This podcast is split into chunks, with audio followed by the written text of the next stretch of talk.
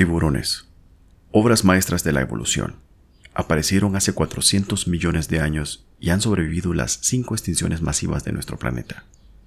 Hay tiburones que no han cambiado desde hace 150 millones de años. Claro, han aparecido nuevas especies y otras se han extinguido, como el megalodón, una fiera submarina que medía dos buses de largo. Sin embargo, a pesar de su apariencia feroz y esa temible reputación, los tiburones están desapareciendo del océano, y con ellos el equilibrio que mantiene la vida marina y la economía de muchas naciones costeras. Y muchos de los filetes que están vendiendo no son curvina, no son eh, róbalos, son tiburón. Entonces incluso en filete fresco nos están vendiendo tiburón.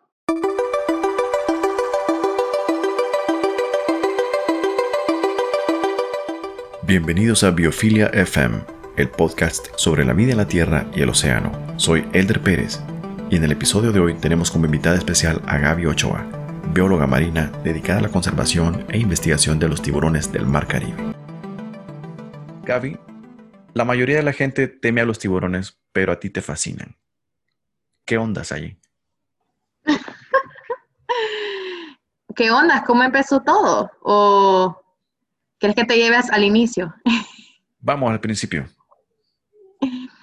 Pues fíjate que eh, la verdad que yo caí en este mundo de los tiburones casi que por accidente, porque cuando estaba estudiando la carrera de biología, yo genuinamente estaba enamorada de los corales, e incluso pues hice mi tesis en, gusanos marinos, eh, que son similares a las lombrices, que se llaman poliquetos, eh, describiendo una especie nueva del, del mar de Cortés. Entonces yo estaba enfocada en todo lo que no tenía columna, ¿verdad? En los invertebrados.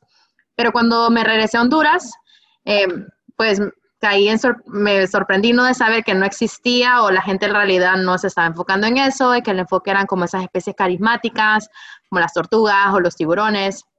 Entonces mi primer trabajo en realidad fue con tortugas y luego pues tuve la oportunidad de que me salió un trabajo eh, especialmente con tiburones y rayas. Yo conocía a los tiburones pero no sabía mucho, pero con ese trabajo pues realmente me metí al rollo y fue como amor a primera vista que desde ese momento, hace casi cinco años, pues no volví a ver otra cosa más que tiburones y rayas y me he dedicado a eso.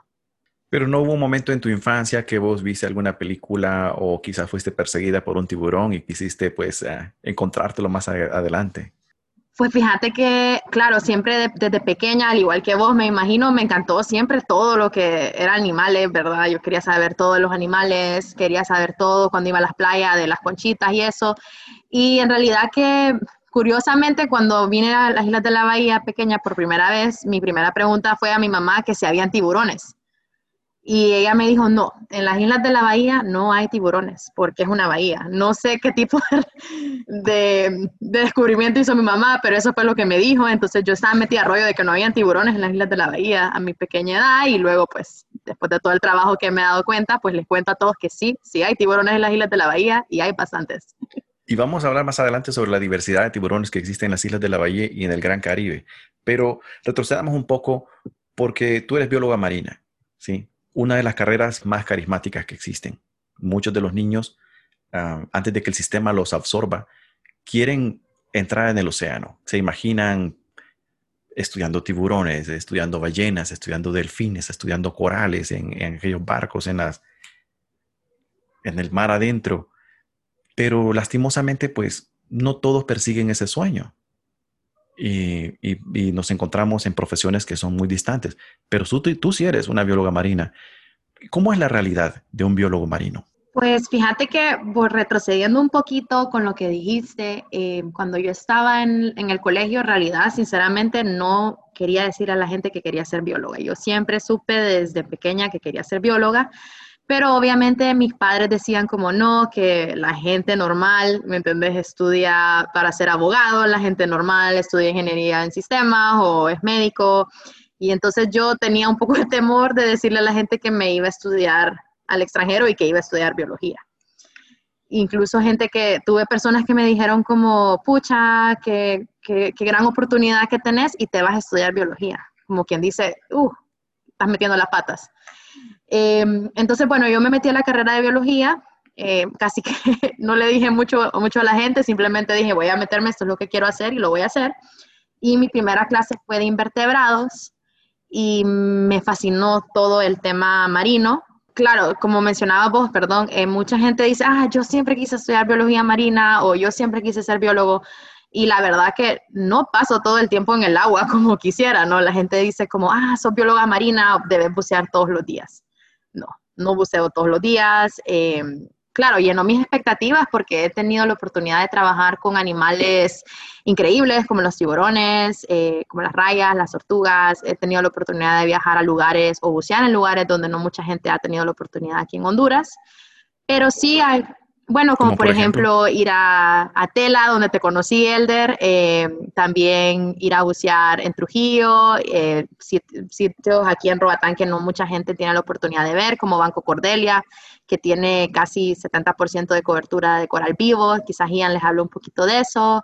He tenido la oportunidad de ir a los Cayos Misquitos a hacer trabajo con tiburones y rayas, entonces me siento muy afortunada, pero sí decir que la mayoría de mi tiempo en realidad estoy frente a un, a un computador, ¿no? Estoy haciendo reportes, estoy analizando datos, estoy escribiendo propuestas de financiamiento, estoy respondiendo correos. Entonces yo diría que, bueno, claro, por lo menos una vez a la semana yo hago algo en el agua, pero no es siempre eso, ¿verdad? Sí hay bastante, bastante parte que hacemos en la oficina eh, trabajo para una ONG, entonces también a veces, aunque no quiera, me tocan algunos temas administrativos de la organización. Entonces, eh, eso no para desanimar a los que quieren ser biólogos marinos, ¿no? sino para que aterricemos un poquito en la realidad que pues no pasamos el 100% de nuestro tiempo en el agua. Pero tu corazón está con los tiburones. bueno, biológicamente hablando, ¿qué es un tiburón? Pues biológicamente hablando, mucha gente eh, no sabe pues que los tiburones son peces, básicamente. Eh, pero son especiales en el sentido de que no, su esqueleto es diferente al, de otros peces que tal vez conocemos como un pargo o un mero, tienen un esqueleto hecho de cartílago, al igual que bueno, nuestras orejas o nuestras narices. Y ese esqueleto de cartílago le permite al tiburón ser más flexible eh, y por ende también ser un poco más rápido. También otra diferencia que podemos encontrar entre los peces normales o de, que tienen sus huesos que no son de cartílago y los tiburones es que estos peces tienen eh, algo que se llama una vejiga natatoria que les permite eh, subir y bajar en la columna de agua. Los peces normales, los tiburones no tienen esto, sino que tienen un hígado que es bastante aceitoso y eso le da su flotabilidad. Eso hace que el tiburón pueda subir y bajar. Eh, otra cosa particular de los tiburones son sus escamas. ¿Verdad? Que normalmente cuando compramos tienen, escamas, sí, mucha gente no lo sabe o piensa, justamente tuve unos amigos que me estaban visitando de, de Tegucigalpa la semana pasada y ellos me decían que los tiburones no tenían escamas, que los tiburones deberían de ser lisos y que no, no podía ser. Y yo, por suerte, tenía un pedacito de piel de tiburón aquí en mi casa y los hice que lo tocaran y se dieron cuenta que en realidad la piel de un tiburón se siente como lija porque tienen pequeñas... Vamos a recordar mi clase, mi clase de ictiología, a ver si se me pegó algo. A ver, ¿cómo se llama? Las, escamas de los tiburones son de tipo placoideo. Correcto. ¿Y cómo se llaman esas ah, escamas? no sé, hasta ahí no me, ya no me acuerdo. Entonces, estas escamas se llaman dentículos dérmicos y sí, son eh, lo que mencionas como escamas placoideas y la diferencia es que como las escamas de otros peces, vos compras un filete entero o un pescado entero en el mercado y le sacas las escamas, ¿verdad? Y te queda la piel eh, lisa. Pues las escamas de los tiburones no, son parte ya de la piel, no se pueden quitar, no se les caen. Eh, eh, son como el armazón del, tiburón. Y también, bien interesante, no sé si mucha gente sabe, pero viendo una escama podés saber exactamente a qué tiburón pertenece, igual a los dientes. Entonces son bien específicas a la especie. ¿En serio? Y otro dato curioso de los tiburones es que hay hembras que en ciertas partes de su cuerpo tienen escamas más gruesas que en otras partes, porque como cuando los tiburones se aparean, pueden ser un poco bruscos, ¿verdad? El, el, macho tiende a morder a la hembra, entonces en esos lugares donde el macho muerde a la hembra, tiene escamas más, más duras. Entonces, bien interesante. Eh, ¿Qué más te puedo decir? O sea, podríamos hablar y vamos a seguir hablando, ¿verdad? Eh, los tiburones tienen... Solo una cosita, un poquito más, quizás. sobre el órgano de Lorenzetti. Esto me pareció muy interesante, que, es una estructura que, creo que solo, solo lo tienen los tiburones, ¿no? Y las rayas también.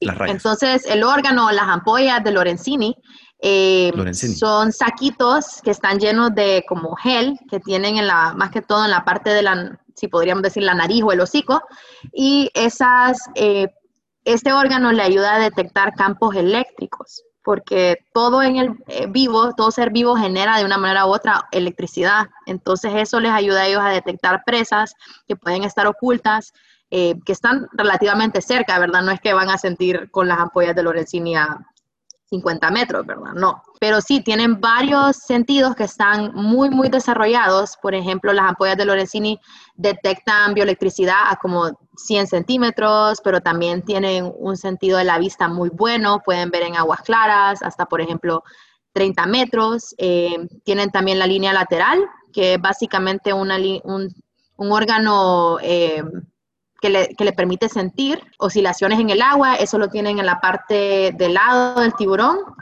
Eh, el oído, tienen un oído, mucha gente piensa que porque son peces o no tienen orejas, no tienen oído, pero sí tienen un oído interno, pero también el sentido que ellos tienen mejor desarrollado o que les ayuda a detectar presas es el sentido del olfato, ¿no? Ellos pueden sentir químicos en el agua hasta como 6 kilómetros.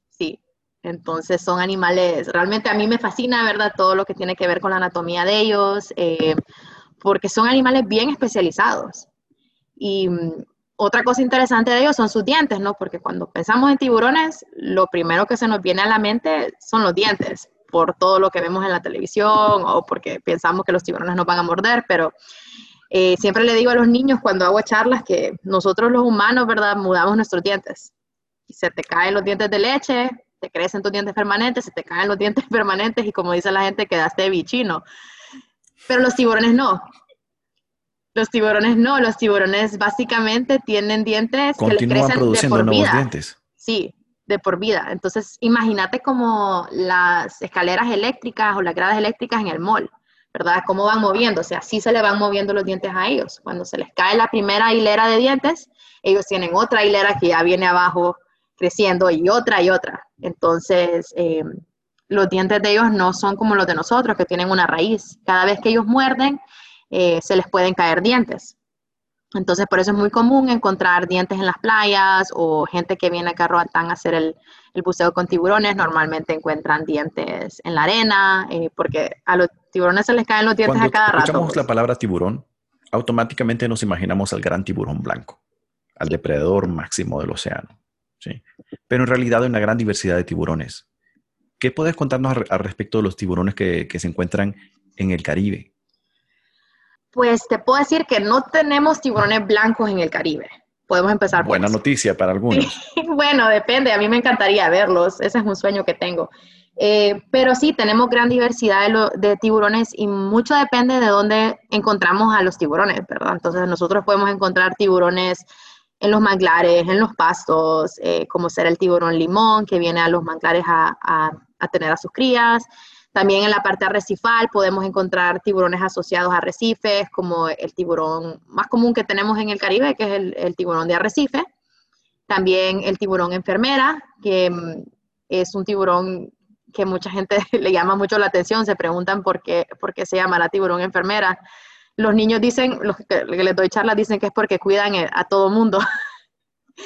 Pero en realidad se llaman enfermeras porque tienen una fuerza de succión increíble. O un tiburón enfermera puede como quebrar, un, quebrar una langosta y succionar o succionar un caracol de, su concha. Eh, y en inglés eso se llama, eh, lo identifican mucho con, con, dar de mamar, ¿no? Nursing. Entonces, esa succión por eso le dicen nurse shark.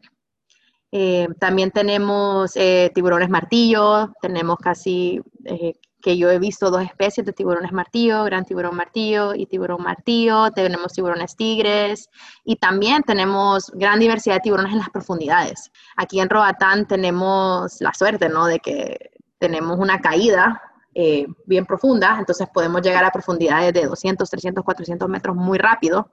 Eh, y el señor que está acá en Roatán, que tiene un submarino, eh, él ha identificado diferentes especies de profundidad de tiburones, como el tiburón de seis branquias, eh, el, el, tiburón, perro también de las profundidades, ¿no? Sí, hay varias especies de tiburón perro o dog, dog, shark o dogfish, le dicen también, que tiene como espinas en sus, em, en sus aletas dorsales. Pero también no olvidemos que no, eh, no, les mencioné que los tiburones tienen primas, que son las rayas. Entonces, mucha gente se olvida de las rayas, que también son importantes y tenemos gran diversidad de rayas, em, como ser las rayas águila o raya gavilán que normalmente las encontramos en la columna de agua, comen cosas en, la arena como crustáceos, moluscos. También tenemos las rayas comunes, eh, raya amarilla, tenemos una raya eléctrica también aquí en, en, las islas de la bahía. Entonces, genuinamente tenemos gran diversidad de tiburones y rayas, pero definitivamente que tenemos que hacer más estudios para saber eh, qué especies en realidad. Eh, yo les mencioné algunas que yo he visto, que conozco del trabajo que he hecho, pero, pero siempre encontramos nuevas especies, nuevos avistamientos.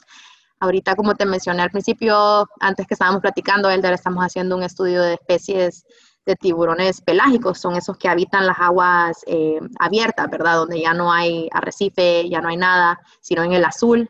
Entonces nos hemos encontrado tiburones sedosos, eh, que son animales que viajan grandes distancias. Entonces hay bastante que hacer todavía en el tema de tiburones y rayas. en, en he conocido pescadores que guardan en sus casas eh, mandíbulas de tiburón maco, pero yo nunca he podido ver un, maco en, uh, aguas profundas o mar abierto. Sin embargo, estos pescadores sí lo han capturado en sus redes y me cuenta que era de los tiempos de antes, porque lastimosamente pues hemos perdido muchos tiburones.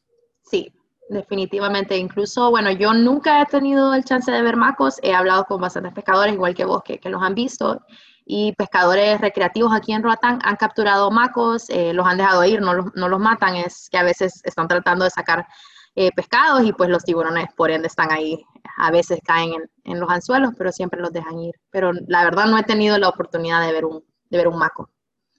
La dicha, ¿no? La dicha también, porque imagínate ver un animal de esos. Claro, y que son preciosos. Y mucha gente, pues me imagino que estará asustada de, escuchar que hay una gran diversidad de, tiburones en, nuestras aguas y en el Gran Caribe también. Sin embargo, los tiburones tienen una, función ecológica muy importante y esta función ecológica pues también se traslada hacia nuestra economía. ¿Podrías hablar un poco sobre, sobre, sobre ello, sobre los beneficios de los tiburones? Sí, correcto. Pues sí, como vos dijiste, los tiburones son muy importantes para, para diferentes ecosistemas, ¿verdad? No solo arrecifales. Básicamente los tiburones son lo que nosotros llamamos depredadores tope.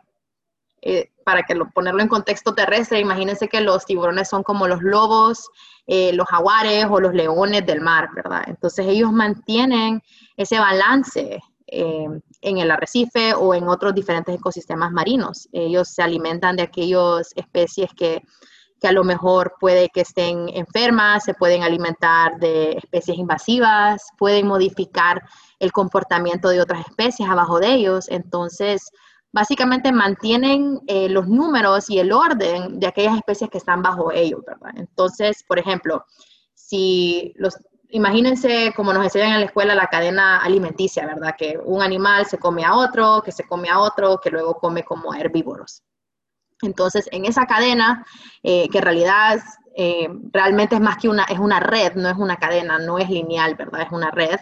Tenemos los, los tiburones y si no hay tiburones, esos animales que están bajo los tiburones van a crecer en números y se van a alimentar de aquellos que están abajo, que normalmente podrían ser en nuestros ecosistemas caribeños langostas o caracoles. Entonces, eh, básicamente los tiburones mantienen los números en orden de esas especies que se alimentan de otras especies que son de importancia comercial para nosotros, como ser los, eh, las, langostas o los caracoles. Entonces, yo siempre le digo a la gente que un mar sin tiburones en realidad no es un, no es un arrecife o un mar saludable. Un arrecife saludable es uno que tiene altos números de depredadores tope, que ahora no lo vemos, ¿no? O sea, imagino yo que hace Hace años quizás podría haber sido común ir a hacer un, snorkel o un buceo y ver un tiburón. Ahora en, en, Roatán es una noticia si alguien ve un tiburón. O sea, es algo que, decimos, wow, alguien vio un tiburón en un buceo. Porque ¿Y cuáles son algunas de las amenazas que están causando esta pérdida de, la abundancia de tiburones, tanto en diversidad como en, como en,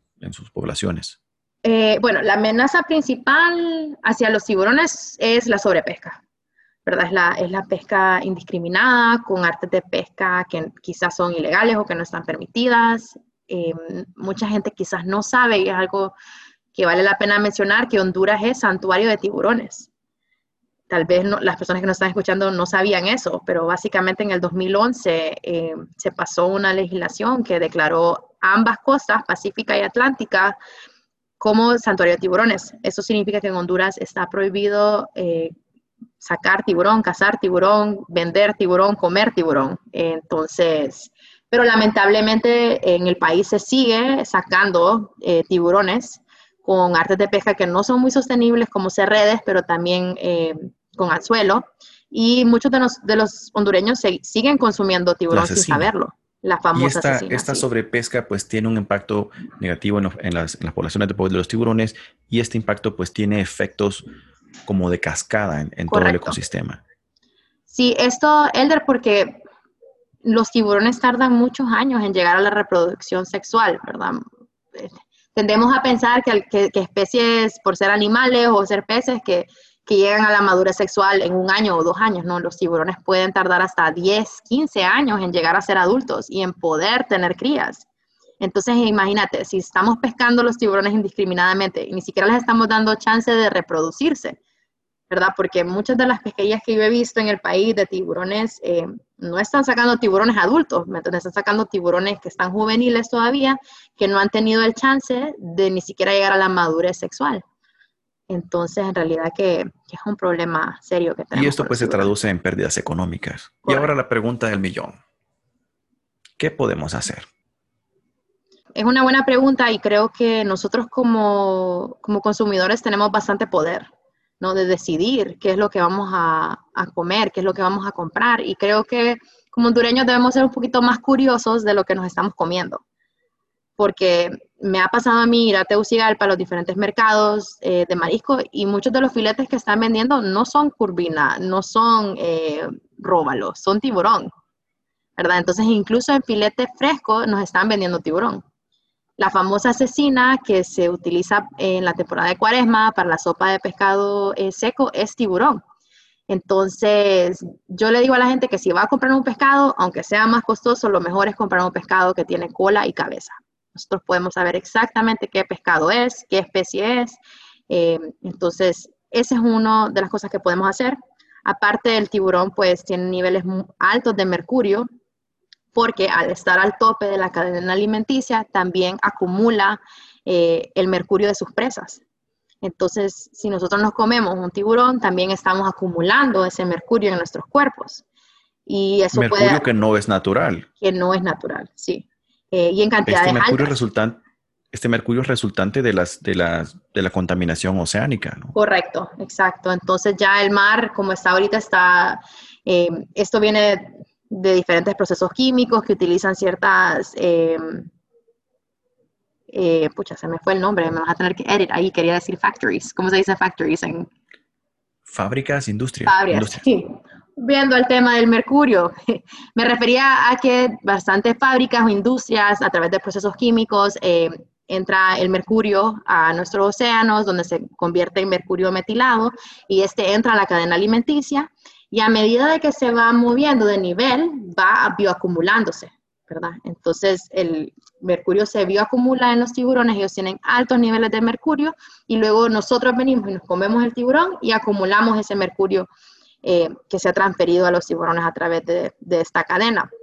Y la gente dice, ay, ¿qué importa el mercurio? Pues les cuento que el mercurio afecta a nuestro sistema nervioso, especialmente las mujeres embarazadas pueden transmitir o pasar alguna de esta carga de mercurio a sus, a sus hijos a través del cordón umbilical y también puede causar problemas en el desarrollo del sistema nervioso. Entonces, definitivamente que no es conveniente comer tiburón, no deberíamos de comer tiburón. Eh, hay otras especies de marinas que tienen menos mercurio, que son de crecimiento rápido, como ser eh, algunas especies de pelágicas, la, barracuda también, aunque no es una especie pelágica, se puede consumir.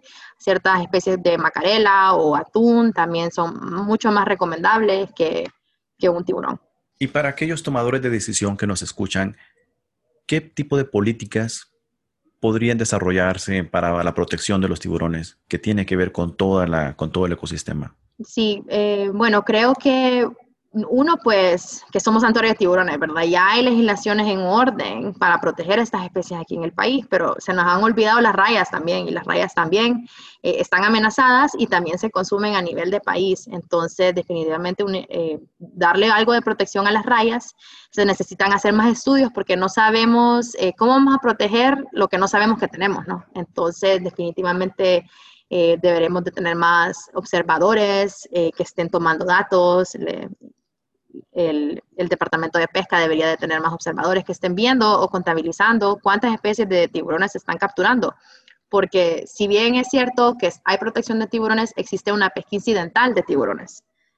Entonces, ¿quién está contabilizando eso? ¿Verdad? Entonces deberían de haber más legislaciones eh, que protejan al consumidor también, que nos digan exactamente qué es lo que estamos comiendo, que haya un poco más de trazabilidad de estos productos que nos estamos consumiendo. Entonces creo que esas serían algunas, algunas iniciativas que podríamos, que podríamos tomar. ¿Y aquellos jóvenes que desean estudiar biología marina? ¿Qué, les, qué mensaje tienes para, para esas jóvenes mentes? Les diría que este, el campo de la biología está en constante cambio, ¿no? ¿Verdad? Siempre sabemos de que hay nuevas especies, de que hay nuevos estudios. Entonces yo les diría que tienen que estar siempre, ser autodidactas, ¿no? ¿Verdad? Leer bastante, leer mucho acerca de las especies que les interesan, entender un poquito más de la biología de estas especies, de los comportamientos.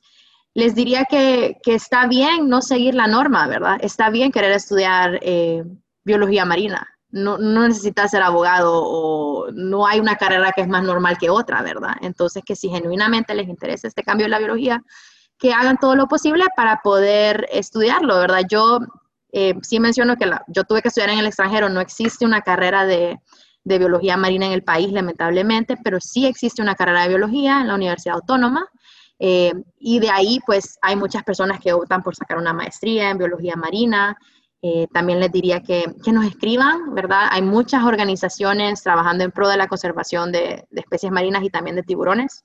Yo trabajo para Roatán Marine Park, pero también hay otras organizaciones como VICA, eh, Bay Island Conservation Association, Mar Alliance, entonces que hagan voluntariados, que hagan pasantías, que se involucren, ¿verdad? Mucha de la experiencia que yo tuve antes de tener mi primer trabajo de verdad fueron voluntariados.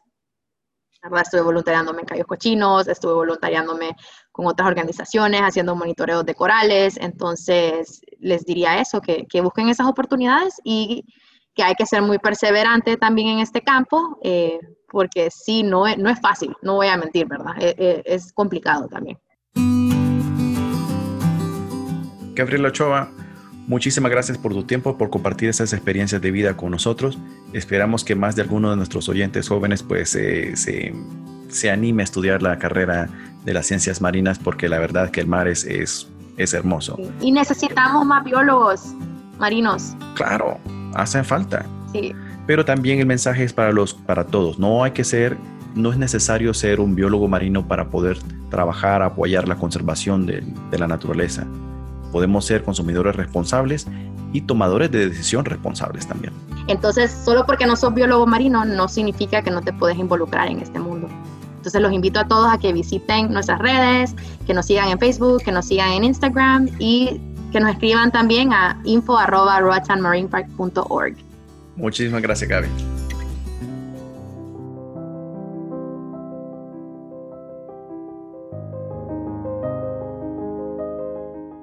Esto fue todo por hoy. Para más información, búscanos en Instagram como BiofiliaFM y suscríbete.